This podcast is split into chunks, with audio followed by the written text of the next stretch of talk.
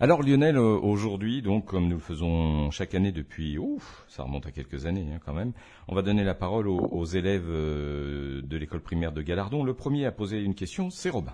Comment se forme une étoile? Bah, pour former des étoiles, hein, comme tout dans le système, on va dire dans l'univers, il faut de la matière première. Et la matière première dans l'univers, c'est essentiellement de l'hydrogène. Alors il n'y a pas que ça. Il n'y a pas que ça, parce que quand on est sur Terre, on se rend compte que bah, y a du fer, il y a de l'aluminium, il y a de l'uranium, euh, a de l'oxygène. Donc il y a vraiment plein d'autres choses. Mais on va dire la, très très très grosse majorité en fait euh, de des éléments, c'est l'hydrogène. Donc on a des grandes nébuleuses qu'on appelle des nébuleuses primitives. C'est vraiment le, le, tout début. Et à partir de ça, il y a tellement de matière que dans une nébuleuse primitive, il peut se former plein d'étoiles. Les premières à se former sont, des grosses étoiles qui illuminent la nébuleuse, qui même euh, façonnent un peu la nébuleuse, c'est-à-dire ça fait condenser, concentrer des nuages de poussière. Et de ces nuages de poussière secondaire vont se former des étoiles plus petites, comme le Soleil. Alors le Soleil, il va concentrer dans son entourage pratiquement toute, toute la matière autour de lui. 99% ce sera pour le Soleil.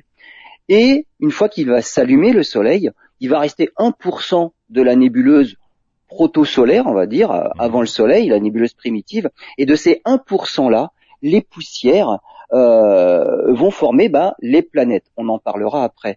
Donc en fait, vous voyez, à partir de, de ce nuage, cette grosse nébuleuse primitive formée d'hydrogène, ça va se concentrer, ça va atteindre des températures phénoménales, et de là, grâce à ces températures extrêmes, vont se produire des réactions nucléaires. Et là, le Soleil s'allume. Donc voilà comment se forment les étoiles.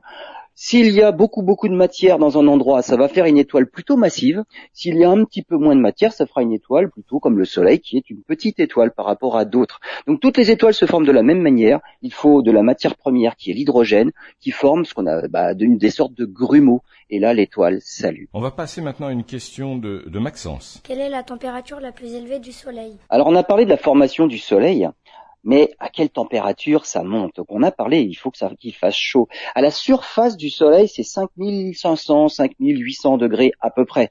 Ça paraît déjà énorme, mais finalement c'est pas énorme. C'est la température moyenne de petites étoiles.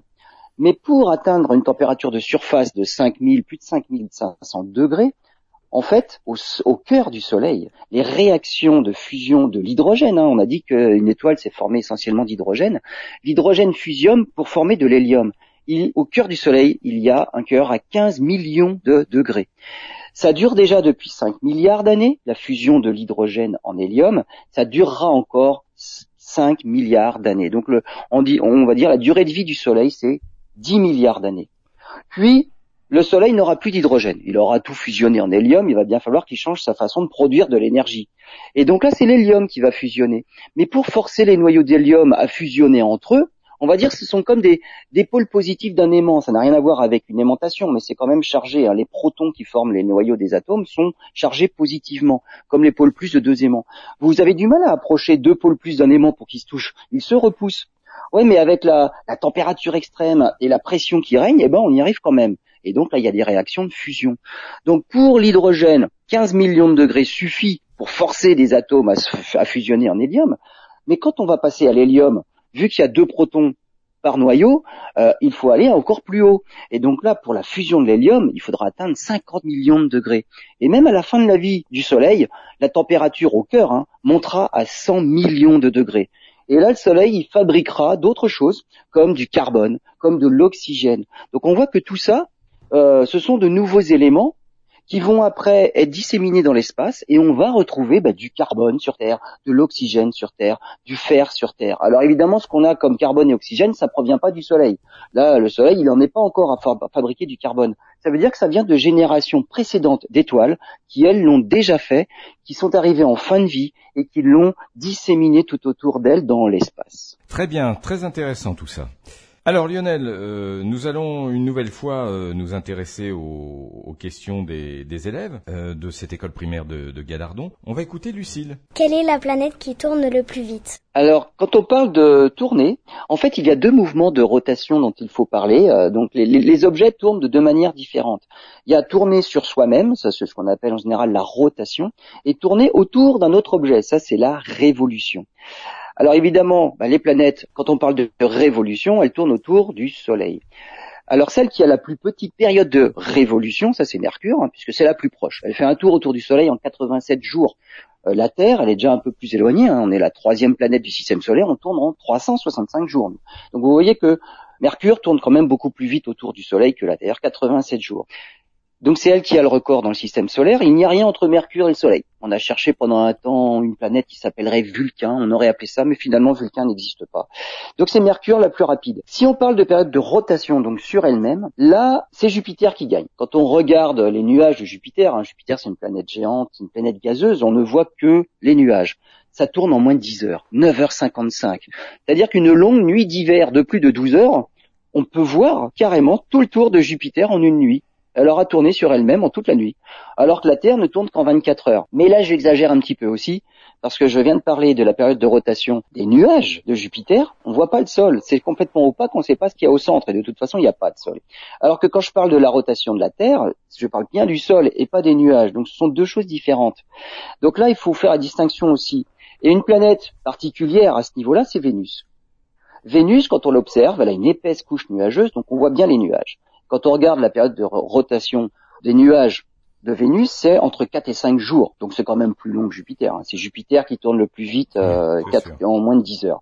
Mais pour Vénus, on a pu déterminer la période de, rotation du sol parce qu'on a envoyé des missions autour de Vénus, des missions qui ont pu étudier le sol. On a une cartographie du sol en, imagerie radar et les ondes radar peuvent traverser les nuages. Donc on connaît tout à fait la cartographie du sol de Vénus avec ses volcans, avec des plateaux, et donc on sait aussi en combien de temps tourne Vénus sur elle-même. Bah, figurez-vous qu'elle tourne en 224 jours. Non, 243 jours. Le sol c'est 243 jours, alors que la, la couche nuageuse c'est 4 à 5 jours. Mais le plus rigolo en plus, c'est que Vénus tourne sur elle-même en 243 jours, alors qu'elle fait un tour autour du Soleil en seulement 224 jours. Ça veut dire que la journée de Vénus est plus longue que l'année de Vénus. Donc c'est une planète tout à fait particulière. Si sur Vénus on pouvait voir se lever le Soleil, il mettrait 243 jours à se lever, se coucher et à nouveau se relever. C'est plus long que la durée de l'année qui est de 224 jours. Donc pour répondre à Lucille, la plus rapide sur elle-même, on va dire c'est Jupiter, mais on ne parle que des nuages. La plus rapide autour du Soleil, c'est Mercure, parce que c'est la première et la plus proche. Très bien, on va maintenant euh, écouter Morgane qui a également une question. Combien de temps faut-il pour former une planète? Alors pour former une planète, euh, on va dire c'est assez rapide à l'histoire de, l'univers. C'est long pour nous, on va quand même parler en millions d'années. Hein. Alors pour une planète, en fait, c'est des petites poussières. On a dit le Soleil a pris presque toute la masse de notre nébuleuse euh, pré, pré système solaire. 99% c'est dans le Soleil et le 1% qui reste, c'est des grains de poussière qui restaient autour du Soleil. Ces petites poussières, bon, finissent par se coller les unes aux autres pour faire des, petits grains. Ces petits grains se sont collés les uns aux autres pour former des cailloux de plus en plus gros, et ces cailloux ont fait des petites planètes et puis des plus grosses, et ainsi de suite. Et donc les planètes, en, ramassant tous les grains, tous les cailloux qu'il y avait sur leur orbite, finalement elles ont fait le ménage et à un moment elles ont arrêté de grossir parce qu'il n'y avait plus rien à ramasser, évidemment. Et donc pour une planète, pour la Terre, on va dire c'est à peu près une vingtaine de millions d'années. C'est à peu près ça l'ordre de grandeur, 20 millions d'années. C'est, ça paraît long pour nous évidemment, c'est quand même relativement court. Hein. Il y a 20 millions d'années, il y avait plus de dinosaures sur Terre par exemple. Hein. Ils ont disparu il y a 66 millions d'années, donc c'est déjà c'est trois fois plus court que depuis la disparition des dinosaures. Donc c'est à peu près 20 millions d'années. À l'époque, la Terre était une planète entièrement en fusion. C'était du magma comme de la lave, on va dire, en fusion, qui s'est peu à peu refroidi et la croûte s'est solidifiée. Mais à l'époque, en 20 millions d'années, la Terre, c'était une boule de magma en fusion. Mais pour Jupiter, à, l'endroit où elle se trouvait dans le système solaire, il y avait bien plus de matière. Hein. Nous, on était proche du Soleil, le Soleil a un peu soufflé la matière quand il s'est allumé. Donc il y avait un peu moins de matière à l'intérieur. Il y avait plus de matière un petit peu au-delà du, Soleil. Et Jupiter avait, on pense, hein, pour sa formation, elle avait déjà atteint en moins de 1 million d'années, donc c'est 20 fois plus, plus, rapide, une, une taille 20 fois plus grosse que la Terre. Ah oui, Donc Jupiter était déjà 20 fois plus lourd que la Terre en moins de 1 million d'années. Là, il y avait vraiment de la matière à ramasser et Jupiter et Saturne, Uranus, Neptune sont devenus pour cela des planètes géantes. Là, il y avait beaucoup plus de matière. Elles sont dans une zone qui permettait encore à la glace d'exister. Euh, elles, avaient, elles avaient franchi la frontière des glaces, on va dire, alors qu'à l'intérieur de cette frontière-là, il y avait beaucoup moins de glace. Bah, évidemment, on est trop proche du Soleil, la glace avait fondu, donc moins de matière et on a fait des planètes rocheuses, là où les autres grosses planètes avaient beaucoup plus de matière pour faire des planètes géantes. Donc ça se compte en quelques millions d'années, c'est très rapide, Ça, c'était il y a près de 4 milliards et demi d'années. Très bien, bah c'est passionnant tout ça.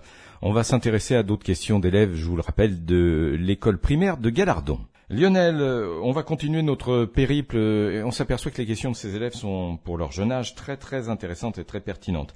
Ainsi, on va écouter la question d'Iliam. Comment les anneaux de Saturne se sont-ils formés? Alors les anneaux de Saturne, c'est vraiment, alors c'est quelque chose à voir dans un télescope, un même un télescope d'amateur, c'est c'est facile à voir et euh, franchement c'est spectaculaire. Euh, ils sont ils sont bien bien larges, hein, on va dire en, en diamètre. Par contre, ils sont très fins.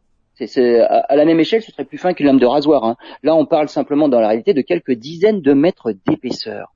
Et il serait, ce qu'on pense, euh, tout ce qui reste d'une lune détruite par Saturne. Alors, une lune glacée ou même une grosse comète qui se serait trop rapprochée de la planète et les forces de marée aurait disloqué entièrement euh, bah, cet objet-là, qui se serait répandu en petits morceaux, en miettes, tout autour de la planète. Donc les anneaux sont en orbite autour de Saturne. Alors ils sont spectaculaires par leur taille, mais plus que ça encore par leur brillance, c'est-à-dire qu'ils sont vraiment bien visibles. Euh, Jupiter a des anneaux, bah, pas visibles pour nous en tout cas, et puis pas très spectaculaires, très petits. Uranus, Neptune, pareil, euh, très petit et donc peu visible. Et dans l'espace, en fait, ce qui se passe, c'est que tout se recouvre de poussière. Il y a des morceaux qui se percutent, qui se rentrent les uns dans les autres, qui se disloquent, et donc tout est recouvert euh, de poussière. Et les anneaux de Saturne sont extrêmement brillants, toujours recouverts de glace. Et alors rien qu'avec cette remarque-là, on se dit, mais alors ce sont des anneaux qui doivent être extrêmement récents. On ne pense pas qu'ils se soient formés à l'époque, en même temps que Saturne, on va dire, ou à l'époque des premières lunes de Saturne, parce que là, ils auraient, ils auraient été ternis par la poussière, et ils seraient bien moins brillants qu'ils ne le sont. Et donc leur extrême brillance, en fait, traduit leur extrême euh, jeunesse on pense qu'ils n'ont été formés qu'il y a 100 millions d'années. Donc il y a ne serait-ce que 200 millions d'années, on pense qu'ils n'existaient pas. Et autour de Saturne, bah, il y avait un globe et des, et des satellites et puis rien de spécial. Donc c'est une catastrophe qui leur a donné naissance, mais qui est tout à fait récente. Et ils pourraient même, parce qu'ils évoluent ces anneaux-là, disparaître eux-mêmes dans une centaine de millions d'années aussi. Il n'y aurait plus d'anneaux à voir. Alors d'une part parce que les satellites autour font un peu le ménage.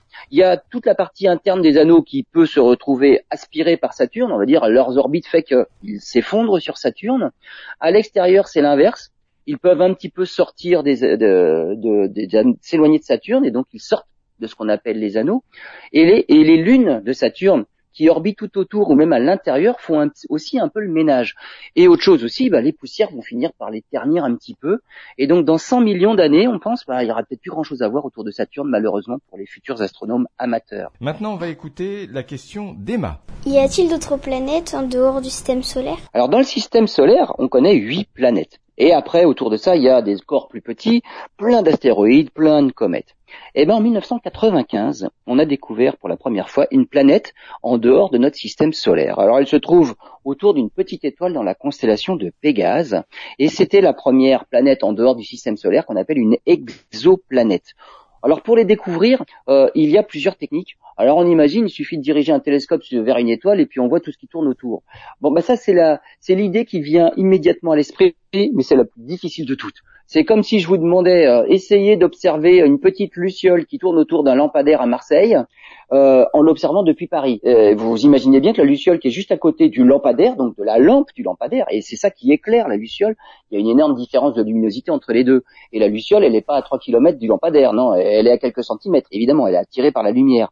Donc c'est à peu près le même principe. Voir une exoplanète autour d'une étoile, bah, il y a surtout, on voit surtout l'étoile et ça, ça illumine tout, tout autour et on, a du mal à voir les exoplanètes. Donc il y a d'autres principes, d'autres manières de détecter les, exoplanètes. Et depuis 1995, on en connaît. Alors aujourd'hui, hein, donc on est euh, fin juin, on va dire, 5417 exoplanètes.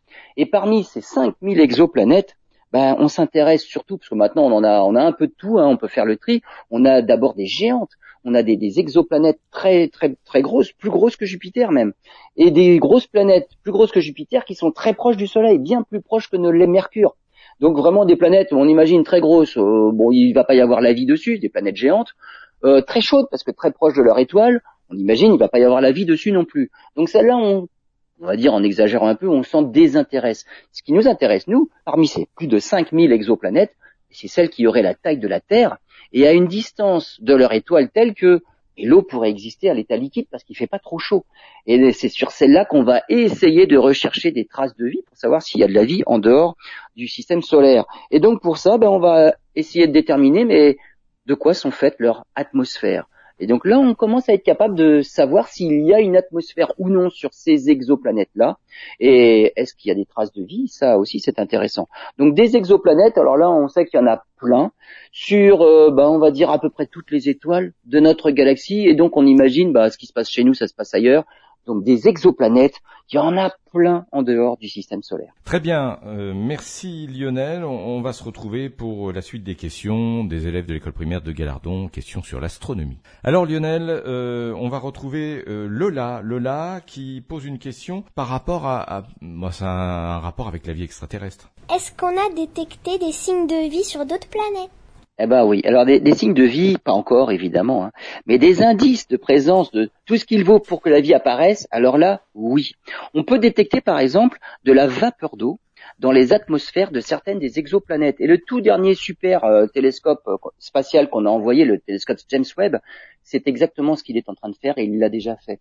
Donc euh, en analysant l'atmosphère de certaines exoplanètes, on peut on peut découvrir la signature de ce qui compose l'atmosphère, et notamment de la vapeur d'eau. Après, ça ne veut pas dire qu'il y a de l'eau liquide, il y a des océans, des rivières et des lacs, parce que pour que la vapeur d'eau qui est dans l'atmosphère puisse former des lacs et des rivières, il faut des conditions particulières de température, de pression atmosphérique, et ça, on n'y a pas encore accès. Mais euh, on peut penser que ce n'est qu'une partie remise. On y aura bientôt accès et on saura s'il pleut éventuellement sur ces exoplanètes-là. À l'origine, quand la Terre s'est formée, il y avait énormément de vapeur d'eau dans l'atmosphère, mais c'était trop chaud, il n'y avait pas d'eau liquide à la surface. Quand la température a commencé à diminuer, alors là, toute cette vapeur d'eau à l'état de vapeur dans l'atmosphère s'est condensée et est tombée sous forme de pluie. Et là, on a formé des océans. Alors, c'était des pluies, c'était vraiment de la mousson, de la super mousson. Hein. Pour remplir les océans, il a fallu qu'il pleuve un moment. Et donc, euh, ça, on, sait simplement pour, euh, on va dire, des traces de vie dans l'atmosphère, on est notamment au niveau de la vapeur d'eau. Autre genre de traces de vie qu'on peut trouver, euh, traces de vie, on va dire des briques pour les bases de la vie. C'est par exemple quelque chose qu'on a fait récemment. On a découvert du tryptophane dans une nébuleuse. Alors on a parlé des nébuleuses, c'est ce qui sert à former les étoiles. Et après, une fois que l'étoile s'est formée, c'est ce qui sert à former des planètes. Donc tout ce qu'on trouve dans une nébuleuse, on va le retrouver dans les étoiles, mais on va le retrouver dans les planètes. Et on a le tryptophane notamment, est un acide aminé. Sur Terre, on connaît 20 acides aminés. Donc ce sont des grosses molécules. Hein. À partir d'atomes, euh, on va dire des éléments simples, des atomes, se regroupent entre, eux pour faire des molécules. La molécule d'eau, par contre, par exemple, il faut trois atomes. Vous prenez deux atomes d'hydrogène, ça c'est la base, on a dit il y en a partout, un atome d'oxygène et vous formez une molécule d'eau. Voilà. Et dans certaines conditions, cette eau peut exister à l'état liquide. Sinon, c'est de la vapeur ou alors de la glace, c'est de l'eau. C'est deux atomes d'hydrogène, un atome d'oxygène. Donc des grosses molécules à partir de certains atomes, on appelle ça des acides aminés. Sur Terre, on en connaît 20. Et ces acides aminés, quand ils se mettent entre eux, ils forment des protéines. Mais là, on est carrément dans la fabrication de la vie, parce qu'après les protéines, on fait des cellules et on fait des, êtres multicellulaires, euh, et, et c'est la vie après. Donc les bases de la vie, on les trouve dans ces nébuleuses-là. On a découvert un acide aminé, donc le tryptophane, dans une nébuleuse. Donc il y a tout ce qu'il faut visiblement partout dans l'univers, de l'hydrogène en quantité, ça, bah, on forme de l'eau avec ça, euh, des acides aminés visiblement qui formeront eux des protéines si les conditions le permettent évidemment. Mais on voit bien que des traces pour former la vie, il y en a autant qu'on en veut partout visiblement. Mais la vie, on ne sait pas encore. Bon, c'est passionnant tout ça. Alors, on va passer maintenant à la question de, de Pauline. Alors, j'avoue que j'ai du mal à saisir, mais vous allez revenir là-dessus euh, tout de suite. J'ai du mal à saisir le sens de sa question. Pourquoi y a-t-il des couleurs dans l'espace? Ah oui, en fait, euh, ce sont des, épisodes dans la formation de la Terre. La Terre n'a pas été euh, toujours ce que l'on connaît maintenant. Hein. On a pas, il y a eu des périodes glaciaires, il y a eu des périodes beaucoup plus chaudes, des périodes avec énormément d'oxygène et des périodes avec moins d'oxygène. Donc il y a eu un peu de tout. Et il y a eu notamment deux ou trois périodes qu'on a appelées la Terre boule de neige parce que en fait la glaciation, les périodes glaciaires s'étendaient même jusqu'à l'équateur et elle était entièrement recouverte d'une croûte de glace. Et on a appelé ça la Terre boule de neige. Alors il y a eu une grosse période, il y a à peu près 2 milliards et demi d'années, qui a duré 300 euh, millions d'années quand même, et plus récemment entre 720 millions d'années et 635 millions d'années. Donc là c'est, on va dire à peu près 80 millions d'années plus récemment. bien avant l'apparition des dinosaures encore. Hein. Les dinosaures, c'est, on va dire, c'est plutôt 200 millions d'années jusqu'à 66. Donc, avant les dinosaures, il y a encore eu un épisode où la Terre s'est transformée entièrement en boule de neige, recouverte de glace jusqu'à l'équateur. Mais ça, ça reviendra, j'imagine. On aura d'autres épisodes comme ça. On le verra pas, mais ça existera encore. Alors, absolument. Alors, on, on, a des, on va dire des, des, indices sur les événements probables pour transformer une Terre en Terre boule de neige. Euh, par exemple, l'éruption d'un super volcan. Donc pas des petits volcans comme on a l'Etna, euh, le Stromboli, des choses comme ça. Non, non. Super volcan, là je parle de Yellowstone. Yellowstone L'immense caldeira, c'est un super volcan. Ou alors en Indonésie, il y a le Toba. Le Toba, c'est un super volcan. Pour donner une idée à nos, à nos auditeurs, si par exemple Yellowstone euh, euh, saute, explose comme super volcan, c'est pratiquement, la, on va dire, les deux tiers des États-Unis qui sont rayés de la carte. Hein. Ah bah oui, et puis les, les conséquences avec tout ce qui est envoyé dans l'atmosphère, c'est toute la Terre qui est concernée de toute façon. Bien sûr. Donc c'est comme c'est comme si on parle d'un hiver nucléaire si euh, l'atmosphère est obscurcie, euh, un super volcan c'est pire que ça encore. Hein. Donc soit l'éruption d'un super volcan, ça pourrait transformer la Terre, la, la refroidir et donc d'un seul coup la transformer en terre boule de neige. Euh, diminution de la concentration en effet de serre. Alors là, ça en proviendrait de l'émergence d'organismes qui mangent le, dioxyde de carbone ou le méthane. Il y en a qui sont, qui, sont, qui sont nourrissent de ça. Si vous diminuez la concentration en gaz à effet de serre, vous faites l'inverse de ce qui se passe aujourd'hui. On n'arrête pas de dire on, on réchauffe l'atmosphère en émettant des gaz à effet de serre. Mais si vous les consommez, les gaz à effet de serre, vous allez la refroidir. Et c'est ce qui s'est passé certains organismes ont consommé ces gaz à effet de serre à l'époque, et donc d'un seul coup, la température est descendue. Mais quand la température descend, après, ça fait un effet boule de neige, c'est le cas de le dire, c'est-à-dire qu'il y a des glaces qui se répandent un petit peu partout à partir des pôles, la Terre devient de plus en plus blanche au niveau des calottes polaires, ça renvoie d'autant mieux le rayonnement solaire et donc la Terre se refroidit encore plus et donc les glaces elles s'étendent, ça refroidit encore plus la Terre et donc les glaces s'étendent et ça finit par c'est un effet on va dire qu'il s'amplifie lui-même, c'est une amplification. Et donc la Terre se transforme en boule de neige en quelques millions d'années. Et après, les mêmes super volcans vont réchauffer la Terre et donc euh, le cycle peut s'arrêter aussi, évidemment. On n'est plus dans un cycle boule de neige. Mais vous voyez que ce qui s'est passé là, à plusieurs reprises, la Terre s'est entièrement recouverte de glace. C'est ce qu'on appelle une Terre boule de neige. Voilà, bah ça va faire plaisir aux climato-sceptiques tout ça. Ils vont dire, voyez, c'est pas la peine de s'embêter. Un jour, euh, ça sera l'effet inverse. Euh, Absolument. Ah, ils auraient raison. Un jour, il se passera quelque chose, mais c'est pas pour euh, tout de suite, évidemment. Il peut y avoir aussi même des, des événements, on va dire des, des, des, paramètres un peu plus orbitaux, astronomiques. L'orbite de la Terre, qui est vraiment circulaire actuellement, voit ses paramètres changer aussi. Ça peut devenir plus elliptique. La Terre s'éloigne un peu plus ou se rapproche un peu plus du Soleil.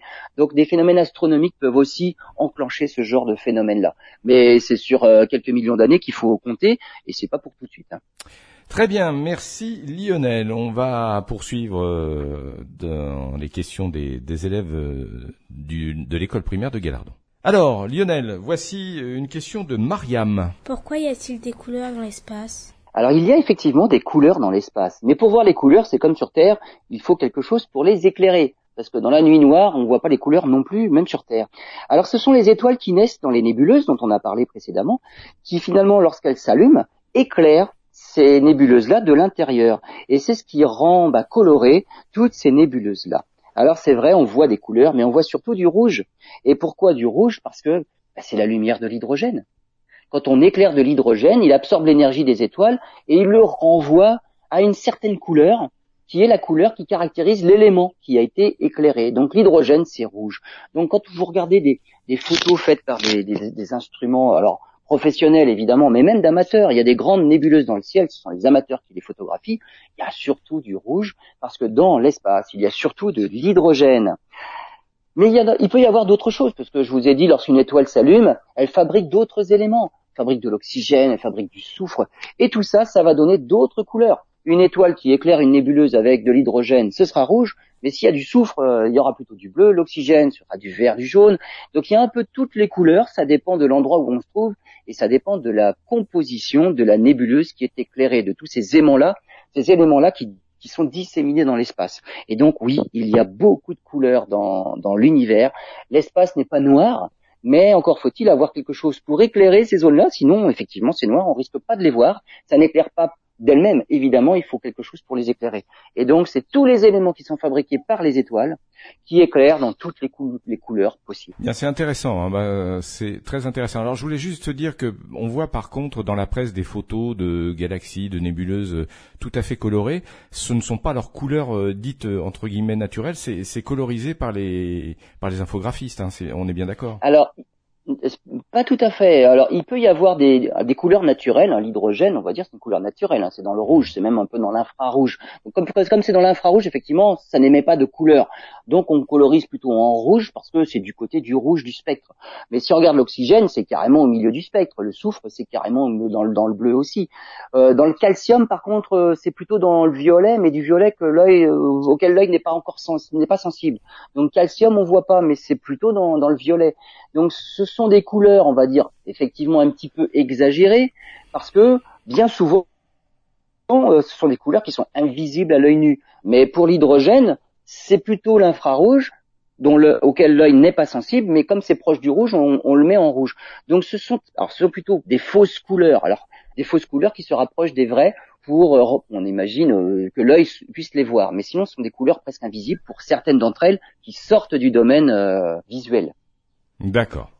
Alors, dernière question, celle d'Isaline.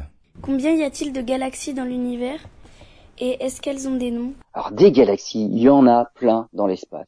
Où que l'on regarde, quand on fait des photos, alors on, voit que les plus brillantes euh, à l'oculaire d'un instrument, bien évidemment, mais quand on fait des photos, on peut voir des galaxies bien plus éloignées et bien moins lumineuses, et on les estime, parce qu'on les a pas toutes comptées, parce qu'il y en a tellement, à 2000 milliards. Il y en a des proches, il y en a des éloignés, dans toutes les directions. Euh, et la plupart n'ont pas de nom.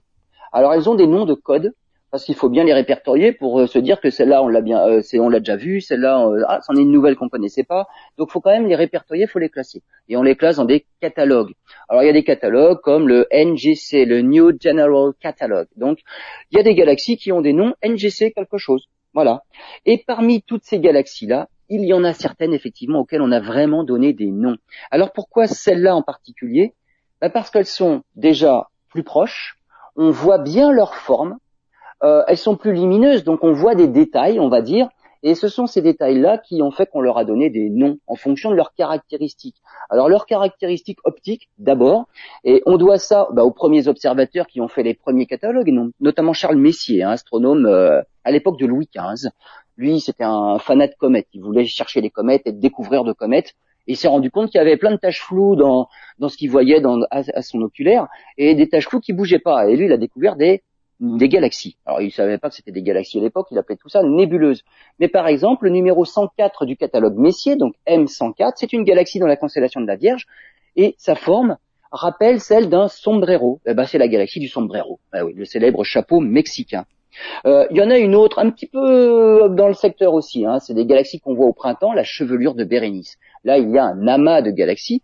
Et dans cet amas de galaxies, par exemple, je prends le NGC 4565. on dit 4565.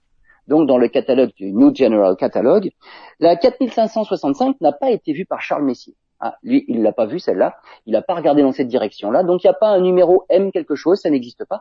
Par contre, elle a une forme particulière. Elle est allongée. On la voit par la tranche et elle est longue et fine, eh ben on dit que c'est la galaxie de l'aiguille. Euh, ou alors, on peut donner des noms aussi pour leurs caractéristiques, mais alors plutôt astronomiques pour le coup. Et par exemple, NGC 6946, celle-là, elle porte un nom particulier, la galaxie du feu d'artifice. Alors, non pas qu'ils fassent la fête tout le temps dans cette galaxie-là et qu'ils finissent par un spectacle pyrotechnique, pas du tout. Mais en fait, depuis 1917, on y a découvert 10 supernovas c'est quand même un rythme qui est dix fois plus élevé que ce qu'on observe dans notre propre galaxie, la Voie lactée. Hein. On n'observe pas autant de, de, de, de supernovas chez nous. Mais par contre, dans la galaxie bah, NGC 6946, la galaxie du feu d'artifice, 10 supernovas depuis, bah, depuis un siècle finalement. Et donc ça, c'est un, un, taux record parmi les galaxies. Et celle-là, on la voit non pas par la tranche comme la galaxie de l'aiguille, mais carrément de face avec de magnifiques bras spiraux. Alors on voit toutes ces supernovas qui explosent les unes après les autres de temps en temps. Il y en a déjà dix depuis un siècle. Eh ben c'était passionnant tout ça, hein. comme quoi les élèves, euh, ben, d'année en année, on s'aperçoit qu'il y a toujours des, mais il y a toujours euh, un même type de question qui revient, les mêmes problématiques qui sont exprimées, mais de façon différente. On se retrouve l'année prochaine. Absolument, mais c'est c'est c'est ça qui fait la, la science en fait. Être curieux, d'abord. Un, un, scientifique, c'est quelqu'un de curieux qui se pose des questions surtout et qui se donne la peine, qui fait des efforts pour aller chercher les réponses. Mais mais c'est ça la science, et c'est tout à fait passionnant. Et les élèves à cet âge-là, ils sont curieux de tout. Eh ben voilà, Lionel, on se dit à l'année prochaine pour une nouvelle saison. Bye bye. À l'année prochaine.